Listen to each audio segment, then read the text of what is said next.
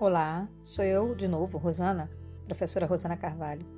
Lembra que na semana passada, apesar de estar bem baixinha a gravação, eu falava da psicologia positiva, da necessidade de aumentarmos o nosso repertório de palavras positivas?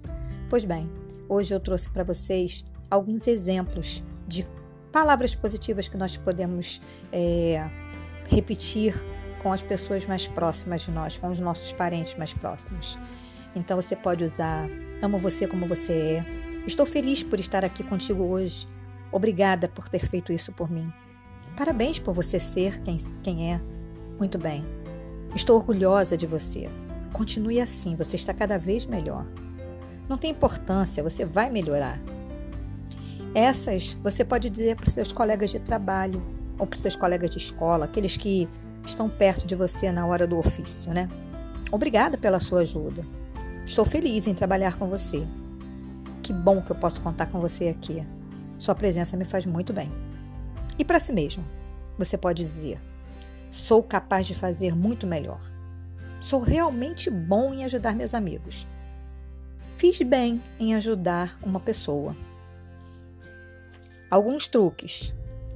Faça um quadro semanal e vá ali assinalando as ações positivas e negativas que você for realizando durante Renuncie às críticas gratuitas, às que liberam aquela sua agressividade, mas que depreciam o destinatário. Que críticas você pode deixar de expressar? Quando tiver vontade, engole.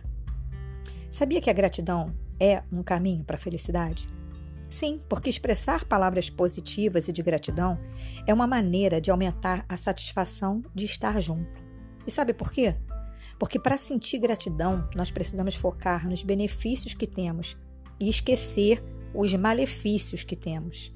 Sim, porque na vida há inevitavelmente coisas boas e coisas ruins. Nós temos amigos, temos saúde, temos família, temos um teto, mas também temos doença, acidente, violência, corrupção. Nós é que decidimos a que damos mais atenção, ao que é negativo ou ao que é positivo. E isso altera nosso estado de espírito, sem que, na verdade, nada mude ao nosso redor. É claro que, porque o que não vai bem, para aquilo que não vai bem, nós precisamos nos mobilizar, mobilizar nossas energias para aquelas mudanças necessárias e possíveis.